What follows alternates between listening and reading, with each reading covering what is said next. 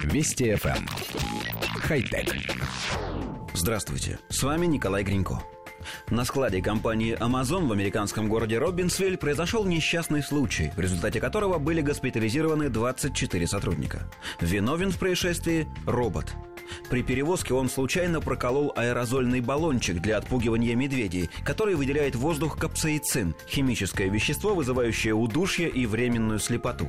Спасательные службы города немедленно вмешались, и 24 человека, один из которых находился в критическом состоянии, были доставлены в различные больницы вблизи склада. Всех их выписали через сутки. Инцидент дал возможность профсоюзам выступить против компании из-за условий труда сотрудников и использования новых роботов на фабриках. Роботы в Amazon в основном отвечают за автоматизацию некоторых процессов и, по заверениям представителей компании, редко допускают ошибки. По всему миру в компании Amazon работает около 576 тысяч человек и 80 тысяч роботов.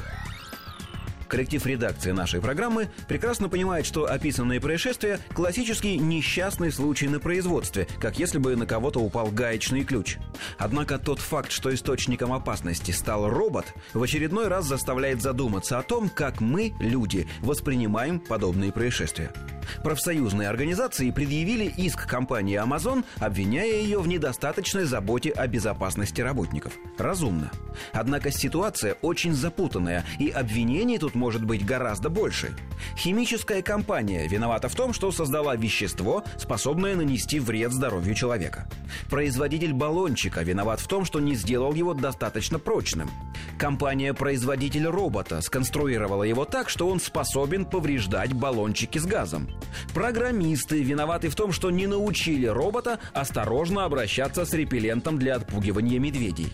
Сами пострадавшие виноваты в том, что находились в одном помещении с роботом, который манипулирует баллончиком. В конце концов, можно обвинить самого робота в нанесении вреда здоровью человека по неосторожности. Все это говорит о том, что ни законодательство, ни наше восприятие не успевают за стремительным развитием высоких технологий. Технологии уже есть и вовсю используются, а четкого понимания, что со всем этим делать, нет.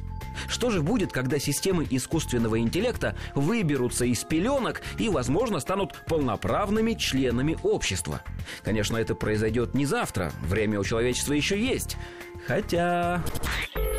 Вести FM. Эм. Хай-тек.